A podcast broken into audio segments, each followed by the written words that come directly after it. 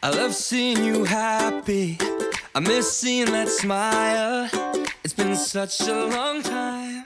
Morning，各位同学，大家早上好，我是姚老师，欢迎来到今天的英语口语每日养成。那在今天的节目当中呢，我们来教给大家这样一句话，叫做单曲循环。这句台词呢，来自于《吸血鬼日记》当中的第一季第三集。That commercials on a constant loop. That commercial's on a constant loop. That commercials on a constant loop. That commercials on a constant loop. That commercials on a constant loop.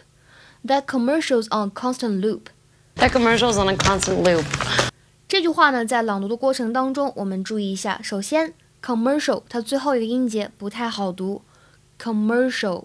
还有的话呢，on 和 a 可以稍作连读，honor，honor。还有最后的这两个单词，constant loop。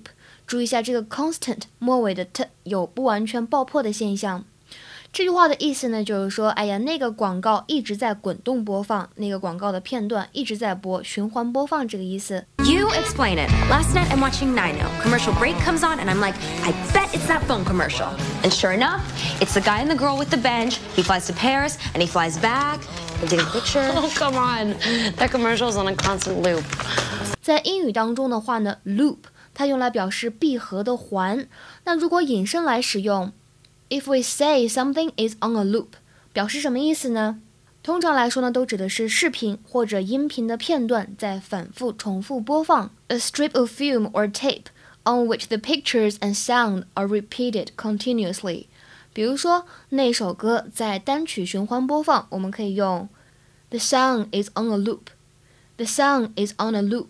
这是最简单的一种表达。那么稍微复杂一点，我们来看一下，something runs in a continuous loop。这是哪一种播放模式？单曲循环、顺序播放还是随机播放呢？你们不妨来猜测一下，然后呢翻译一下下面的句子，并留言在文章的末尾。The tape ran in a continuous loop, repeating the same songs over and over. The tape ran in a continuous loop, repeating the same songs over and over. OK，那么今天的分享呢就先到这里了。See you guys tomorrow. Hey, maybe